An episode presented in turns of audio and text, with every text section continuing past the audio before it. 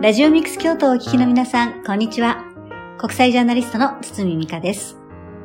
堤美香、社会の真実の見つけ方スペシャル。この番組は、毎月第3金曜日のこの時間、国際ジャーナリストである私、堤美香が、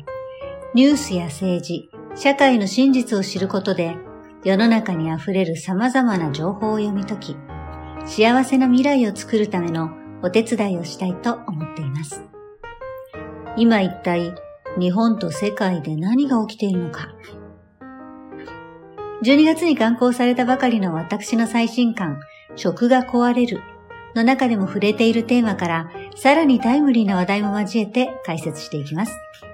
えさて、本日取り上げるのは、下水を肥料に、京都の場合はです。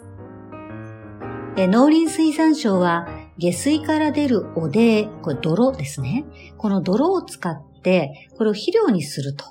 いう方針を今進めています。これはですね、ウクライナ危機などを受けて、今世界的に肥料の価格が急上昇しているんですね。なので、肥料をこうどんどんどんどん高くなってしまって、農家さんたちが買えないって非常に困って悲鳴を上げているという状況の中で、日本国内にある資源を有効活用しようということで、下水の泥ですね。これ、あの結構燃料とかそういうものに、あの、水分飛ばして燃料にするとか、まあ、京都でもね、そういうことをやってはいるんですけども、これを肥料にも使ってしまってはどうかということで、今国が後押ししているという、そういう動きなんですね。どうでしょうか皆さん。今あるものを有効に使う。新しく海外産のものなどを買わなくても、えー、今あるものを大事に使いましょうと。まあ、一見ね、聞くと良いことのように思えるんですが、本当にそうでしょうか？え例えばこういうですね、非常にいいことのような形で新しいこと始まりますという時に、私たち気をつけなければいけないことは、果たして、ま、日本政府は大丈夫だよ、安全だよと言っているけれども、世界各地で同じ問題というのは起きていないだろうか、同じことをこう実行している国や地域はあるのかなと、まあ、こういう目で見てほしいんですね。でそう、あの、今特にですね、世界えー、各国、日本だけじゃなくて、ウクライナ問題で化学肥料の値段、農薬の値段がわーっと上がってるっていうのは、どこも同じなんですよね。だったら他の国でもきっとやってるところがあるんじゃないかということで、まあ、調べてみたらですね、やはりあるんですね。実はウクライナ危機のずっと前から、ここ問題になっている地域というのがアメリカでした。このアメリカはですね、この下水の泥泥を、えー、肥料に使うという方針がすでに、実行されたんですけれども、今も廃止の動きが進んでるんです。なぜでしょうか？それはですね、この下水から検出される、えー、フッ素系化合物。例えば、その中の PFAS、PFAS で皆さん検索してみてください。PFAS という化学物質ですね。これが問題になっているわけです。で、これはですね、もともと、あの、戦争中に、あの、原子爆弾を作るときに、まあ、コーティング剤に使われた物質の、だったんですけれども、まあ、戦争が終わってその後日用品なんかにもこう応用できるということが分かって、いろんな私たちが日常的に使う、あの、例えば化粧品とか、それからテフロン加工のフライパンとか、それから半導体の加工をするときに使うとか、結構使われているんですよ。で、ところがですね、この物質が、あの、例えば口から入ってしまったり、ね、そういう、あの、体の中に入ってしまった時に、体内に蓄積していく、あの、性質があるんですね。で、それによって、こう、健康被害が出るということが問題になり始めました。例えば、癌だったり、消化器系の病気だったり、本当に様々なですね、まあ、うつ病もそうですね、様々な疾患を引き起こすということがだんだん分かって問題になってきた。えさらに、この物質ですね、一度体内に入ると、あの、分解して排出されるということがないので、永遠に残る化学物質という別名も持っているんです。えー、これで、あの、たとえ微量であっても、えー、排出できないということで、人体の、私たちの体の中とか、それから環境に流し続ければ生態系にも大きな影響を与えるということで、実はアメリカでは7万人規模の原告団がですね、メーカーを相手に訴訟を起こしています。え、えその結果、ま、2000年頃にですね、これが大問題になりました。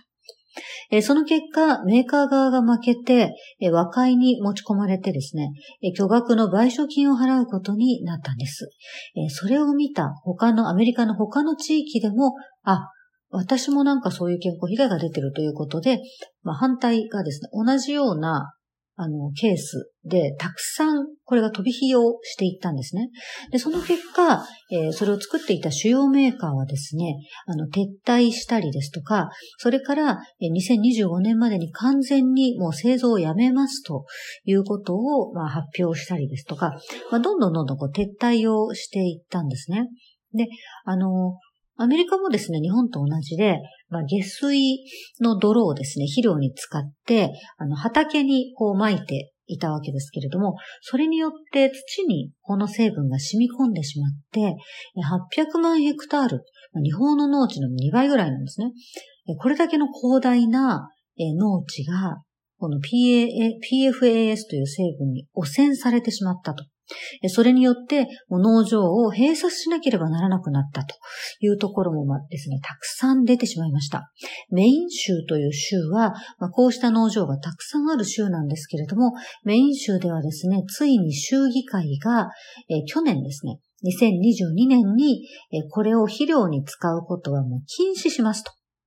もう法律で違法にしてしまった州もありました。えそしてまたですね、この、この物質について非常に、あの、いろんな被害がある、害があるということがだんだんこう認知されてきたので、国連もですね、これは非常に危ないので、あの、もう開発販売は禁止の方向にした方がいいという勧告も国連から出ました。で、一方日本ではどうかというとですね、やはりあの、例えばテフロン、テフロンのフライパンを使っている大きなメーカーがある、え大阪ですね。大阪でこのフッ素化合物のあの、昔、健康問題っていうのは非常に大きくありました。これはもう結構何十年も前のことですけれども、え大きな公害のニュースとして、あの、これも日本で結構有名になったんですね。そしてまた日本の場合は、えー、米軍基地がありますから、基地の中で、あの、基地で、まあ、いろいろこう、あの、基地関係のですね、ものだったり、その武器だったり、そういうものからこれが出てしまう。えー、そし、なので、基地の周辺の下水の、えー、水の中に、この成分が非常にあの、高い数値で検出されるということが、まあ、例えば沖縄だったりとか、日本の、そうですね、東京だったら多摩地区のですね、あの、周辺とか、そういうところで結構検出されて、前からあの市民団体なんかは随分声を上げて問題にしていました。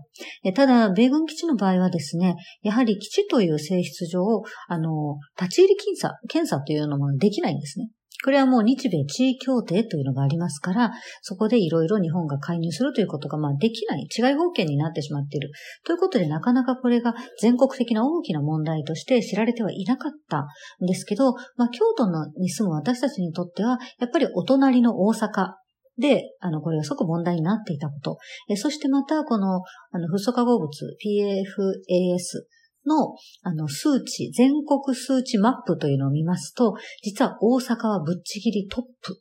なんですね。えお隣の大阪でそんなことが起きているということを考えると、本当に京都も人事ではないですよね。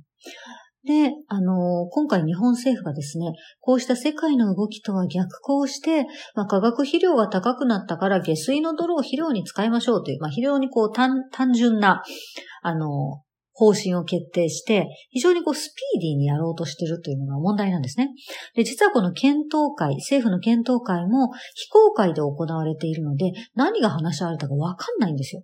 で、大体ブラックボックスになってるものってろくなもんじゃないですよね。私たち今までもね、いろんなものをこうテレビのニュースで見て、あ、大体黒塗りとかね、非公開とかね、ブラックボックスになっているものはろくなことやってないということがもう私たちもだんだんこう分かってきたわけですけれども、実際にそれが非公開で行われて話し合われただけじゃなくて、農水省はですね、この泥を、下水の泥を畑に使いましょうと言っておきながら、世界で問題になっている PAF PFAS のような、まあ、フッ素化合物、化学物質の規制の基準値というのも作ってないんですよ。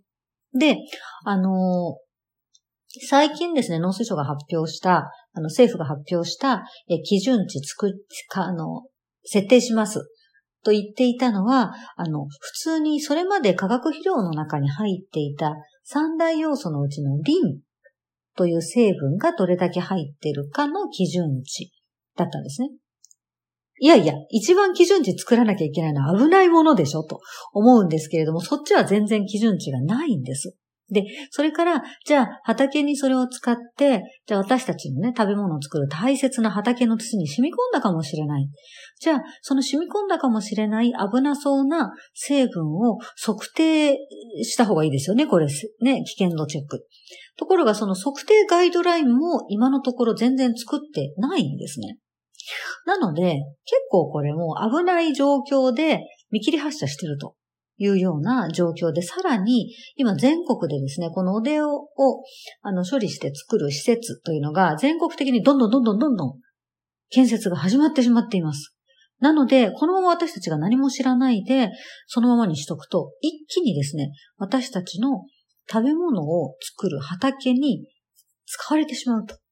いう流れがで、あの、この PFAS だけじゃなくてですね、先ほども申し上げました重金属のカドミウム。これもね、下水に含まれているので、やはりダブルでですね、畑が汚染されてしまって、しかもこれね、汚染されてしまったら分解されないので、永遠に取り返しがつかない。そのさっきのね、永遠の化学物質ですから、これ入っちゃったら取り返しがつかないんですよ。で、せっかくこれからね、農水省が、ちょっとね、せっかくいいことをして、緑の食料システム戦略というのを立ち上げて、去年ね、日本の有機農業の畑を、えー、これから50倍にしましょう。えー、もう、ものすごく増やしましょうって、せっかく旗を立てたのに、これやってしまって畑を汚染されちゃったら全部台無しなんですね。なので、まあ、これは何としても、あの、食べ物を最後に口に入れる私たち消費者が阻止しなきゃいけない。じゃあ、どうやってやるか、二つやり方があります。一つは、例えば同じ下水の泥を肥料に使うにしても、農家さんがね、独自に、例えば自分のところで、あの、培養式トイレを使って、それの下水を使います。それを肥料にします。これは全然問題ありません。ちゃんと循環されているし、なんていうんですかね、こう、出所が分かっているので、まあこれは大丈夫だろうということ。まあ小規模にやるっていうことですね。それから、あの、そうですね。これに関しては、まあ、世界各地でね、今、まあ、化学肥料の使用を、あの、大幅に抑えたとしても、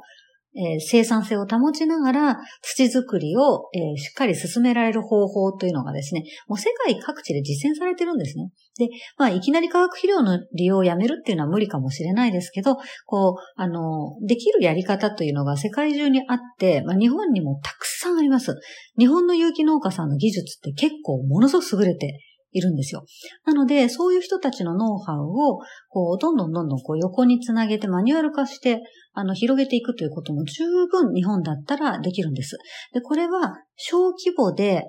たくさん、あの、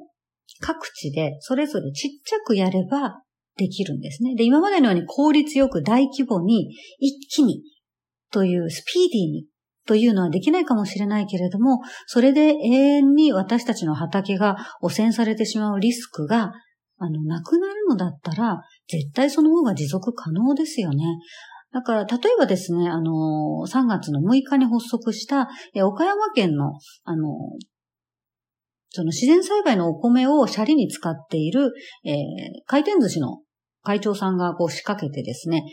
そういうあの、肥料を、化学肥料を使わない自然栽培の全国協議会っていうのを立ち上げました。それも一つ。そして京都でもですね、例えば丹波の自然農園さん、木津川市の農家さん、中川自然農園さん、荒井農園さん、こう調べるだけでいっぱい肥料なしでやってるところ出てくるんですね。なので、そういう人たちの技術を小さく多様に各地でやっていく。で、ものすごくスピーディーに今までのように大規模に儲けなきゃという考え方を一度捨てて、小さく安全に地域の中で循環する形でこれからやっていきましょうと私たち消費者が決める。でそういうものを私たちは食べたいし、そういうものを作ってる農家さん、そういうものを売ってる、えー、商店、ね、あの、食品店を、それから使ってるレストランを私たちは支えますということを決めてしまえば、これは十分に、あの、現実にすることができます。え今年1月の段階でですね、このフッ素化合物の基準値設定というのは本当にまだ検討中ふうになっているんですけれども、まあ、政府も、あの、そんな感じで、あの、もうなんていうんですかね、ブラックボックスの中でもそもそやってますので、私たちもとにかく急いで、あの、これをできるだけ周りの人に伝えていく。えそしてこういうことが今起きてますよ。ちゃんと見ましょうね。ということを、えしっかりウォッチする。それから一番はですね、自分の住んでる町の市町村、自治体にこの話をちゃんとして、そして安易に下水のおでを、広域のおで使うってことをしないでくださいね。っていうことをちゃんと声を届ける。っていうことが最終的に子供たちを守ることになっていくと。安全な食べ物、安心して食べられる社会を子供たちに残すために消費者として小さな行動を起こしていきたいですよね。はい、まだまだお伝えしたいことたくさんあるのですが、そろそろ時間が来てしまったので、この辺で終わりにしたいと思います。え堤美香社会の真実の見つけ方スペシャル。この番組は金曜日の夜9時25分から、日曜日の夜6時55分からそれぞれ再放送がされています。再放送が終わっても、ラジオミックス京都の番組ページや、Apple のポッドキャスト、Spotify から何度でもお聞きいただけます。